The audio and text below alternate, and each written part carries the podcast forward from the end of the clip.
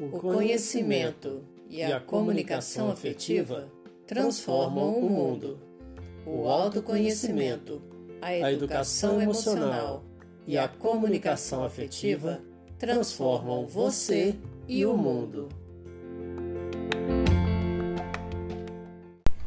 Olá, meu irmão, olá, minha irmã. Professor Rick Stadeu em mais um episódio de nosso podcast Caminho de Vida Plena, falando de comunicação afetiva e educação emocional. Para você, que é nosso pod ouvinte especial, hoje falaremos um pouco sobre sabedoria e inteligência. Vamos ler a palavra de Deus, primeiro livro dos Reis, capítulo 3, versículos 5 e versículos de 7 a 12. Naqueles dias, em Gabaon, o Senhor apareceu a Salomão, em sonho, durante a noite, e lhe disse: Pede o que desejas e eu te darei. E Salomão disse: Senhor, meu Deus, tu fizeste reinar o teu servo em lugar de Davi, meu pai. Mas eu não passo de um adolescente que não sabe ainda como governar. Além disso, teu servo está no meio de seu povo eleito, povo tão numeroso que não se pode contar ou calcular. Dá, pois, ao teu servo um coração compreensivo, capaz de governar o teu povo e de discernir entre o bem e o mal. Do contrário, quem poderá governar este povo tão numeroso? Esta oração de Salomão agradou ao Senhor. E Deus disse a Salomão: Já que pediste esses dons e não pediste para ti longos anos de vida, nem riquezas, nem a morte de teus inimigos, mas sim sabedoria para praticar a justiça, Vou satisfazer o teu pedido. Dou-te um coração sábio e inteligente, como nunca houve outro igual antes de ti, nem haverá depois de ti. Palavra do Senhor, graças a Deus. Consultemos o dicionário. Sabedoria, qualidade, caráter de quem ou do que é sábio. Sábio, que ou aquele que sabe muito que tem extensos e profundos conhecimentos, erudito. Inteligência, faculdade de conhecer, de compreender, intelecto. Conhecimento profundo em destreza, habilidade, ter inteligência para os negócios, cumprir com inteligência uma missão, habilidade para entender e solucionar adversidades ou problemas. Embora pareça sutil, há sim uma grande diferença entre inteligência e sabedoria. Uma pessoa que estude muito, que se esforce para aprender e dominar determinado assunto, pode tornar-se inteligente. Desde cedo, somos criados ouvindo de nossos pais e parentes que devemos estudar para tirar boas notas na escola, a fim de sermos os primeiros da turma, para termos um bom currículo e então sermos bem-sucedidos em alguma profissão. Com isso, Estudamos e desenvolvemos habilidades para resolver exercícios de matemática, para usarmos bem a gramática da língua, para aprender biologia, física, química e assim por diante. Assim, vamos desenvolvendo também a habilidade em reter e processar informações, a fim de conseguirmos os primeiros lugares na lista de aprovados em um vestibular, a fim de termos um bom currículo para então conseguir um bom emprego, ou até mesmo conseguir os primeiros lugares na lista de aprovados em um concurso público.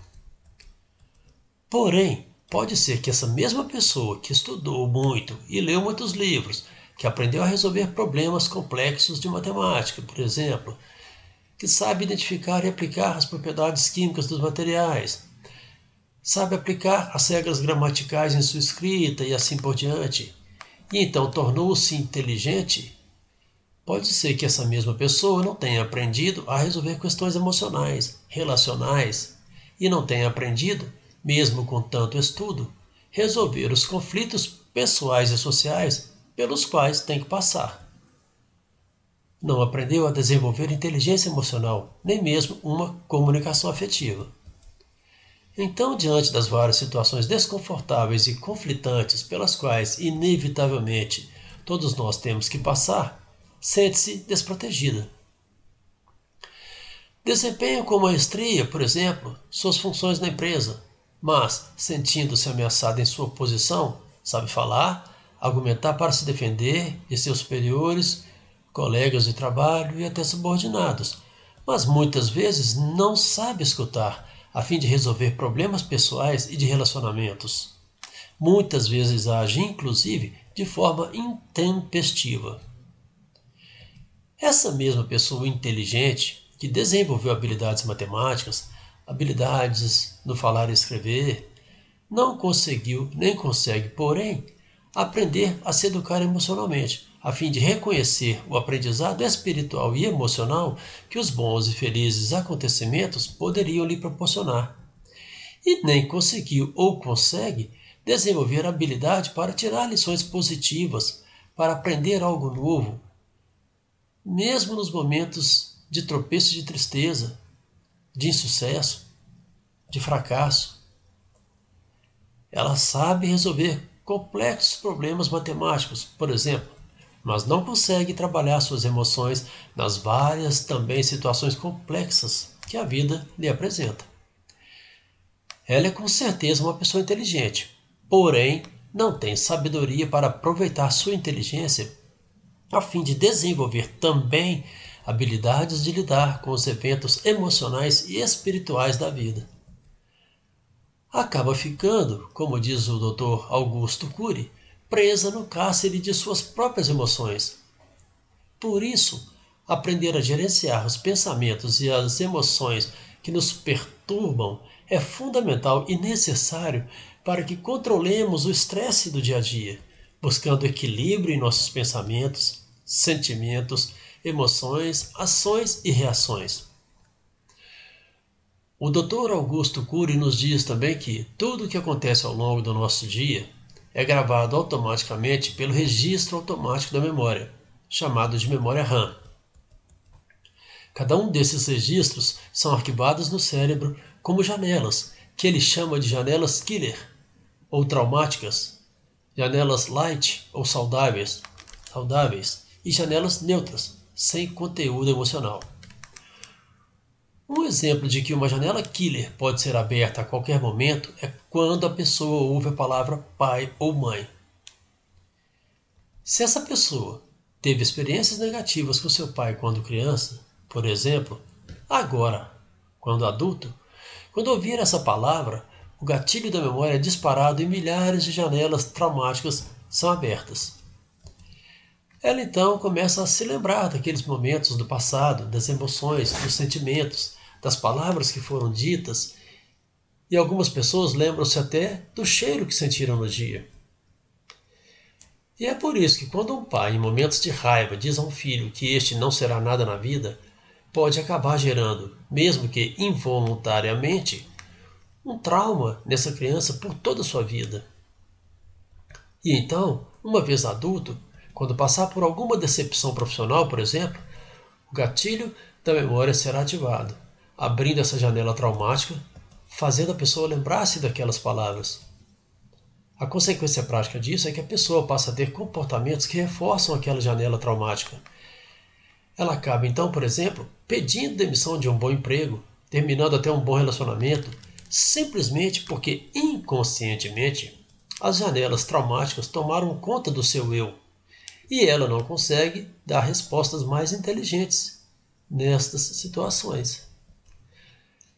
Mas nós sabemos, e é importante dizer, e o Dr. Augusto Cury concorda com isso, que nós podemos sim ressignificar nosso passado, aprender com ele e então eliminar as crenças limitantes decorrentes de traumas. A pessoa sábia, por sua vez, pode também, é claro, desenvolver e aprender essa mesma inteligência matemática. Porém, ela aprende também a gerenciar suas emoções. A pessoa sábia desenvolve inteligência emocional, educação emocional, a fim de ser capaz de viver situações emocionais e relacionais, pessoais e interpessoais, e também ser capaz de aprender a refazer sua rota diante das situações difíceis e de perda. Diante dos mesmos problemas relacionais e profissionais enfrentados por aquela, esta aprende a desenvolver a comunicação afetiva e efetiva. Aprende diante de resultados negativos. Sabe ganhar alguma coisa mesmo quando perde. Sabe aprender alguma coisa mesmo quando erra. Sobretudo, sabe ter humildade em reconhecer que não sabe de todas as coisas, que pode errar, mas pode buscar ajuda, que pode dar a volta por cima e recomeçar.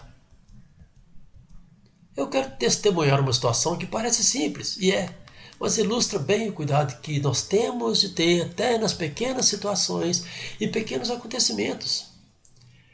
Pequenas coisas e pequenos deslizes podem nos provocar grandes tentações e até mesmo grandes problemas. É muito importante tomarmos cuidado com a presunção e a prepotência que às vezes nos cercam sem que percebamos. Meu irmão, minha irmã, nós temos fraquezas, claro, nós vivemos sim momentos de fraqueza, de orgulho, de vaidade, de autodefesa, claro. Não foi à toa que Jesus Cristo deixou a mensagem: vigiai e orai. Na segunda carta de São Paulo a Timóteo, capítulo 2, versículos 23 e 24, lemos a seguinte mensagem: Evite questões bobas e não educativas. Você sabe que elas provocam brigas. Um servo do Senhor não deve ser briguento, mas manso para com todos, competente no ensino, paciente nas ofensas sofridas. Vamos lá. Eu participo de um grupo de conhecidos, de colegas, no WhatsApp. Tenho lá alguns deles que têm verdadeira aversão ao PT e Lula e estão adorando o Bolsonaro. Já deixo aqui claro que eu não quero discutir política, muito menos dizer que há quem esteja certo e quem esteja errado. Até porque, infelizmente, eu não apoio nenhum dos dois. Não, a questão aqui não é política. O fato é que temos quem não apoia o governo atual, mas também não apoia o PT e o Lula. A questão que quero abordar definitivamente nada tem a ver com posicionamento político. O problema é que essa questão no Brasil ficou tão polêmica que tanto eleitores de um como do outro estão se digladiando nas redes sociais, não é mesmo? Tem gente brigando, discutindo demais por isso, até com ofensas, não é verdade? Então, de vez em quando, mensagens são trocadas daqui e dali. Quando não mais do que de vez em quando, né? Porque estamos sendo bombardeados direto aí com mensagens. Principalmente por causa dessa disputa aí. Como já disse, eu não discuto candidato A ou B, mas já critiquei o fato de alguns desses colegas não apoiarem o isolamento social devido à pandemia e entenderem que o que importa é que a economia não pode parar. É claro que essa é uma questão delicadíssima, pois o mundo não pode mesmo parar.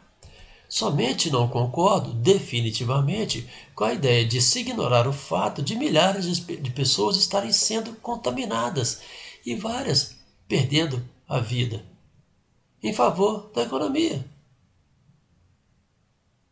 Eu entendo que ignorar isso, esse contágio tão rápido, tão absurdo dessa, desse vírus, causando essa doença, ser ignorado em função de não prejudicar a economia, isso para mim é um absurdo. E também não digo aqui que estou certo ou errado. É claro que a situação é complexa, mas o fato é que esses colegas parecem não aceitar minha posição. Entendem que o povo tem que sair, trabalhar e pronto. Logo que se começou a falar que o ideal seria o distanciamento social, minha esposa, meu filho e eu estamos saindo o mínimo possível, evitando aglomerações mesmo. Então esses colegas e eu tivemos essa divergência, mas estamos bem.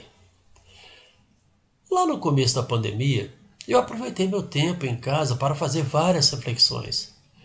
Então, estando em reflexão e oração, eu entendo que descobri minha missão de vida depois de muito tempo caminhando na igreja, que é a vontade de ajudar as pessoas, de ouvir as pessoas, de orientar, de contribuir de alguma forma com o amadurecimento, com o desenvolvimento humano e pessoal dessas pessoas e também o meu desenvolvimento próprio. E isto acabou se confirmando quando Raquel convidou minha esposa e eu para participarmos juntos do projeto desse projeto de comunicação afetiva. E daí surgiu o nosso projeto Caminho de Vida Plena, falando de comunicação afetiva e educação emocional. Aí, aproveitando minha formação em coaching, minhas leituras e também um pouco de conhecimento da palavra de Deus, eu comecei a postar mensagens de palavras positivas e também mensagens de bem, mensagens né, da palavra de Deus nas várias mídias sociais. Em determinado momento, um desses meus colegas, que não concorda comigo, que me acompanha no Facebook e no Instagram, fez uma postagem no grupo do WhatsApp com a figura de um cachorrinho. Nessa postagem, metade da foto era com o cachorrinho com cara de bravo, cara de mal, cara de quem queria morder, com uma frase mais ou menos assim: A pessoa da quarentena conversando com os amigos. Na outra metade, o mesmo cachorrinho, agora com uma carinha satisfeita, todo meigo, com uma frase mais ou menos assim: A pessoa na quarentena falando de tomada de consciência e espiritualidade. E logo abaixo a seguinte frase: Tem gente que está assim. E pôs então uns emojis com aquelas carinhas chorando de rir. E isso foi logo depois que eu pus uma mensagem positiva no mesmo grupo. Olha, pode até ser que esse meu colega não tenha tido a intenção, mas você pensaria ter sido mera coincidência? Então, isso me inspirou a escrever a seguinte mensagem dizendo: Seja livre em suas emoções, sentimentos, pensamentos e ações. Procure se desenvolver, promover a caridade, a fraternidade, a paz e o amor. Conquiste também seus sonhos. Comemore suas vitórias. Se preciso, mude sua rota mas não paute sua vida pensando em agradar todas as pessoas a seu derredor. Mahatma Gandhi não conseguiu. Madre Teresa não conseguiu. São João Paulo II não conseguiu. Jesus Cristo não conseguiu. Isto não será possível também a mim e a você. Então, a partir dessa experiência, é que quero dizer como é que uma situação que parece simples, boba mesmo, pode nos levar a não escutar a advertência nos dada por Paulo nessa passagem que lemos e a também não agirmos com sabedoria. Olha só, meu irmão, minha irmã, como somos fracos, pecadores, e temos que estar sempre vigiando para não cair. Vigiar sempre. Mais ou menos na semana seguinte, um outro colega encaminhou pelo mesmo grupo uma postagem relacionada a doenças falando sobre vacinas e a Covid-19, e dizendo da necessidade de sermos humildes e reconhecermos nossas limitações. Aí, eu que resolvi que não ia mais fazer comentários no grupo sobre política nem sobre a pandemia. Mandei de volta uma mensagem dizendo mais ou menos assim: Pois é, colega, é mesmo disso que estamos precisando no mundo, de humildade. Passaram-se no máximo cinco minutos eu pensei bem, e já que havia me proposto a não mais comentar essas coisas nesse grupo, fui lá e apaguei a mensagem para todos. Gente, olha só como nós temos que tomar cuidado, muito cuidado com o orgulho e a vaidade. Assim que eu apaguei a mensagem, já comecei a imaginar aquele meu colega daquela mensagem do cachorrinho, com a cara de mal, mandando aquelas figuras que quase todo mundo recebe quando isso acontece, dizendo: Deus viu que você apagou. Já viram? Por acaso já receberam essa mensagem? Aí eu já até preparei uma resposta de volta na hora, dizendo assim: Pois é, colega, Deus me vê. Ele cuida de mim 24 horas por dia, todos os dias. Ele me diz que posso sim arrepender-me do que falo ou faço, e então mudar de ideia. Tenho tentado aprender com ele que certas questões não devem ser discutidas, mas que devo sim rezar por elas. Ele quer que eu aprenda que mais vale ser sábio do que inteligente. Tá bom. Deus quer mesmo que eu seja sábio, assim como o rei Salomão, que naquele sonho podia pedir o que quisesse ao Senhor. Então podia pedir ter muito dinheiro, muitas riquezas, podia pedir viver milhares e milhares de anos, Podia pedir, como diz a passagem, que Deus destruísse todos os seus inimigos. Mas não. Salomão deixou de lado tudo que não o ajudaria a cumprir sua missão com justiça e foi inteligente. Pediu ao Senhor sabedoria. Mas quem disse que aquele meu colega continuava incomodado comigo? Sabe-se lá se ele até já se esqueceu que eu existo? Sabe-se lá se ele já até amadureceu suas ideias e nem quer mais entrar em contendas comigo? Olha só nesse momento a minha presunção em achar que eu preciso, como se diz, causar. Olha só a nossa vaidade e orgulho imperando. Não é hora de a pessoa que quer ser sábia ouvir a palavra de Deus? Evite questões bobas e não educativas. Não é a hora de uma pessoa que quer ser sábia, que quer ser um verdadeiro servo de Deus, ouvir? Um servo do Senhor não deve ser briguento, mas manso para com todos. Eu já não havia decidido que não ia mais perder tempo com essas discussões que não levariam a lugar algum? E ademais, eu já estava sofrendo por antecipação, porque ia ser questionado, criticado por ter apagado a mensagem e então já preparei minhas armas de defesa. Como assim? Quem disse isso? Tanto é que essa mensagem que eu estava inventando em minha cabeça nem veio. Mas a minha vaidade, o meu ego, é lógico, meu orgulho, se aproveitaram de um momento de deslize, de descuido, de fraqueza para me provocar. É claro que não estou falando que devemos nos condenar por isso. Claro que não. Eu não vou ficar me condenando. Somos humanos, pecadores, falhos. Podemos sim errar. Afinal, nós todos temos defeitos, não é mesmo? Mas é hora então, é momento então de respirar fundo, de ter autocontrole e inteligência emocional. Vigiai e orai. Uma parábola nos conta que o abade Abraão soube que perto do mosteiro de Seta havia um sábio. Foi procurá-lo e perguntou-lhe: Se hoje você encontrasse uma bela mulher em sua cama, conseguiria pensar que não é uma mulher? Não, respondeu o eremita, mas conseguiria me controlar. O abade continuou: E se descobrisse moedas de ouro no deserto, conseguiria vê-las como se fossem pedras? Não, mas conseguiria controlar-me para deixá-las onde estavam. E se você fosse procurado por dois irmãos, um que o ama muito e um que o odeia, conseguiria achar que os dois são iguais? Com muita tranquilidade ele respondeu: Mesmo sofrendo, eu trataria o que me odeia da mesma forma como aquele que me ama. Naquela noite, ao voltar para o mosteiro de Seta, Abraão falou a seus noviços: Vou lhes explicar o que é um sábio. É aquele que, ao invés de matar suas paixões, consegue controlá-las. Meu irmão, minha irmã, que pena vale desfiar uma discussão que não vai levar a termo uma conclusão satisfatória. Sempre haverá pessoas para criticar você. Sempre haverá pessoas para me criticar. Sempre haverá, infelizmente, pessoas incomodadas com determinadas atitudes e palavras vindas de você, vindas de mim. Olha, infelizmente, sempre haverá pessoas que quererão tirar seu sossego, a sua paz, o meu sossego, a minha paz. Infelizmente. Sempre, uma hora ou outra, haverá alguém querendo te criticar ou falando mal de você, criticando e falando mal de mim. Porque a vida é assim, infelizmente.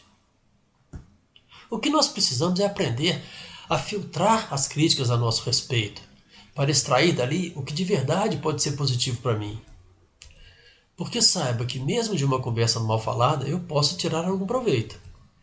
E talvez mais importante ainda, saber filtrar o que é que eu vou falar do outro para que eu não seja motivo de queda para ele. Se quero ter uma vida saudável, inteligente emocionalmente e afetivamente, de acordo com a fé cristã que professo, deve ser assim. Devo fugir de conversas frívolas, incoerentes. Sobre esta questão, indico também a leitura no livro Imitação de Cristo, livro 1, Avisos Úteis para a Vida Espiritual, capítulo 10. Por isso temos que tomar cuidado, como disse, com a presunção e prepotência que às vezes nos cercam. Por isso nós temos que tomar muito cuidado com nossos momentos de fraqueza, quando então corremos o sério risco de dar vazão ao nosso orgulho, à vaidade, ao egocentrismo. Por isso precisamos curar nosso interior e não carregar nosso passado de dores e sofrimentos. Precisamos definitivamente aprender com o nosso passado e deixá-lo para trás. E deixar para trás é deixar mesmo. Aprenda uma lição e esqueça-me da dor. Não tenho que ficar remoendo. Eu não tenho que negar o que me aconteceu no passado. Aconteceu. Mas resolvo o que precisava e precisa sim ser resolvido em relação a ele e pronto, acabou. Isso é sabedoria. Uma parábola conta que dois monges caminhavam juntos para ir até a vila comprar mantimentos para seu mosteiro. Para chegar até essa vila, era preciso atravessar um rio. Quando chegaram perto do rio, avistaram uma mulher que também precisava muito chegar até a vila, mas estava com muito medo, pois o rio naquele momento estava muito agitado. O rio era até relativamente raso, porém ela não sabia nadar e pediu ajuda. Esses monges haviam feito os votos de castidade e celibato, e então não podiam aproximar-se nem tocar em mulher. Um dos monges disse que não poderia ajudá-la de forma alguma. O outro monge, porém, colocou-a em suas costas e ajudou-a a atravessar o rio. Assim que chegaram do outro lado, o monge deixou a mulher e os dois seguiram seu caminho. O monge que recusou ajuda à mulher seguiu todo o tempo calado e de cara fechada. De vez em quando murmurava com o outro, reclamando de que o mesmo quebrara os votos e não deveria ter ajudado a mulher. Fizeram as compras e pegaram o caminho de volta. O monge continuava murmurando e o outro seguia calado. E o monge que não quis ajudar a mulher continuava murmurando e reclamando. Ao chegarem de volta ao mosteiro, o monge virou-se para aquele que carregou a mulher e disse: Você não deveria ter feito o que fez. Não podemos tocar em mulher. Aí o monge que ajudou a mulher resolveu responder: Eu carreguei aquela mulher por apenas cem metros, pois ela precisava de ajuda, e deixei-a para trás. Mas você continua carregando-a nas costas até agora. Meu irmão, minha irmã, já que estamos aqui falando de discussão e discordância, de sabedoria, de inteligência, de comunicação afetiva e educação emocional, permita-me dar uma sugestão, um exemplo de um tipo de comunicação que pode ser muito afetiva e, obviamente, empática, fazendo com que sua fala e intenção sejam vistas mesmo como uma intenção de levar a uma reflexão, e não vistas como impositivas, levando o outro a perceber que tem liberdade de escolha, que pode errar e principalmente pode aprender com o erro e mudar, consertar sua rota. Sabedoria e uma comunicação afetiva fazem sim toda a diferença na recepção de nossa mensagem e a recepção do outro, podendo fazer até mesmo um momento de tensão tornar-se mais suave. Imagine que você seja o proprietário, a proprietária de uma empresa, ou um diretor, uma diretora, um gerente dessa empresa, e tenha então pessoas subordinadas a você. Determinado funcionário, até muito bom de serviço, mas que não é tão disciplinado ou aberto a direcionamentos. Mas infelizmente, na verdade, nós quase nunca gostamos, não é, de ser corrigidos e muito menos divertidos, não é mesmo? Imagine que esse funcionário comete um erro que causa impacto na empresa. Você então chama tal funcionário e diz: Fulano, você é um funcionário que executa bem suas tarefas. Você tem habilidades próprias ao setor em que trabalha. E isso incentiva muito seus colegas. Mas eu percebi que você se esqueceu de enviar a encomenda de um cliente. E você não tem costume em fazê-lo. Alguma coisa em que possa ajudar? Fulano, eu sei que você é uma pessoa boa. E agora vai se esforçar para resolver isso, não é? Esta é uma técnica muito usada chamada de feedback sanduíche, que é quando você precisa apontar um erro cometido na empresa, chamar a atenção de um funcionário devido a uma falha cometida. Ela consiste em três etapas ou camadas, por isso o nome sanduíche. Você inicia a conversa com um elogio. Então, no meio da mesma, aponta o problema ou o que pode ser melhorado e, finalmente, faz um outro elogio. Esta técnica é usada por grandes empreendedores e empresários com a ideia de amenizar os efeitos de uma crítica. Agora vamos combinar. Mesmo essa técnica precisa conter um mínimo de comunicação afetiva, não é verdade? Seus elogios têm que ser de verdade Tem que ser sinceros. Se forem muito fantasiados, maquiados, a outra pessoa pode até sentir-se enganada e ofendida. Observe, enquanto você dizia as palavras, as primeiras palavras, enaltecendo a eficiência desse funcionário, você massageava o ego dessa pessoa e ela estava tranquila. Porém, quando você usou a conjunção adversativa mas, que dá a ideia de oposição, de restrição, imediatamente acionou nela o mecanismo de autodefesa. E se essa pessoa estiver tensa, estressada, com raiva, nervosa, não ouvirá você com bons ouvidos e de repente usará de todas as armas que tiver para contestar sua fala e ainda poderá dizer que você está sendo desrespeitoso, desrespeitosa. Pode dizer que você está achando que ela é boba, que ela é inocente, que ela não sabe perceber qual é sua verdadeira intenção. Ao invés disso, tente dizer: Fulano, eu entendo que você é um funcionário que executa bem suas tarefas. Você tem habilidades próprias ao setor em que trabalha. E isso incentiva muito seus colegas de trabalho. E percebi que você se esqueceu de enviar a encomenda de um cliente e você não tem costume em fazê-lo. Alguma coisa em que posso ajudar? Fulano, eu sei que você é uma pessoa boa e agora vai se esforçar para resolver isso, não é? Olha, com certeza, se essa mesma pessoa não tiver, é claro, problemas cognitivos, tal fala, tal comunicação de forma afetiva vai levá-la a refletir e buscar uma solução para o pro problema. Ela saberá, diante disso, reconhecer seu erro, se for o caso, e conversar, a fim de resolver o conflito. Percebe a diferença na abordagem? No primeiro exemplo, quando você usou a conjunção mas, assim que elogiou, você já apontou uma restrição que atua imediatamente no cérebro da pessoa. Assim que ouve a palavra mas, automaticamente a pessoa tira o foco do elogio e se concentra na advertência. Há então, nesse momento, por parte da pessoa que ouve, uma invalidação do elogio. Há uma quebra na mensagem positiva. Ela pensa: ah, pronto. E vem agora ele com a bomba. Estava muito bom para ser verdade. Já na segunda fala, quando você troca a conjunção mas pela conjunção e, você liga as duas mensagens. A pessoa sente-se elogiada, agradada e consegue absorver a mensagem que busca uma solução para o problema. Quando você, como no primeiro exemplo, usa a palavra mas, o cérebro entende que você até pode recorrer, reconhecer as qualidades exaltadas, mas com restrições, acusando uma falha e cobrando uma solução. Quando você como no segundo exemplo, usa a palavra e, o cérebro entende que você reconhece as qualidades exaltadas e que está até tentando facilitar e ajudar a pessoa a buscar uma solução para o problema. Percebe a diferença? É importante repetir. Esse reconhecimento, é claro, tem que ser verdadeiro.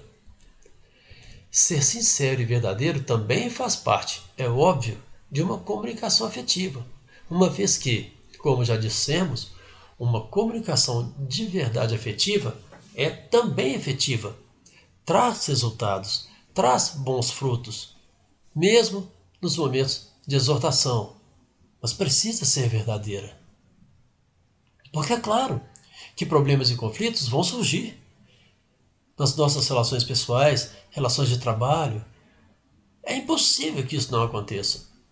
Então, como no caso de nosso exemplo, você não poderá deixar de conversar e alertar o funcionário, uma vez que sua empresa, seu emprego e até o emprego dele, claro, dependem das entregas dos produtos ou serviços prestados, dependem da satisfação dos clientes, de um bom desempenho, não é verdade? Quando tiver que alertar alguém, faça um teste. Ao invés de dizer que a pessoa não deve ou não pode fazer assim ou assado, experimente dizer assim: tudo bem que você queira fazer assim. E eu entendo e te respeito. E entendo também que talvez fique mais fácil se você tentar fazer assim. Salomão pediu ao Senhor sabedoria. Queria um coração compreensivo, capaz de governar o povo de Deus com justiça, sabendo discernir entre o bem e o mal, pois era um povo eleito de Deus, um povo tão numeroso que não se podia contar ou calcular. E nós fazemos parte desse povo eleito de Deus. Nós podemos e devemos também pedir e desenvolver com inteligência sabedoria para ver as maravilhas da vida, que estão muito além do que é físico, do que é material. Esforcemo-nos a fim de buscar inteligência, mas, sobretudo, peçamos a Deus sabedoria para que possamos ser capazes de usar essa inteligência para o bem do outro e de nós mesmos. Saber usar tal inteligência para promover o amor, a paz e também o desenvolvimento humano para nós e para o mundo. Desenvolver comunicação afetiva e educação emocional, buscando o equilíbrio entre mente, corpo e espírito. Deus nos abençoe, Nossa Senhora nos proteja. Saúde, paz, amor e alegria. A alegria do Senhor é a nossa força.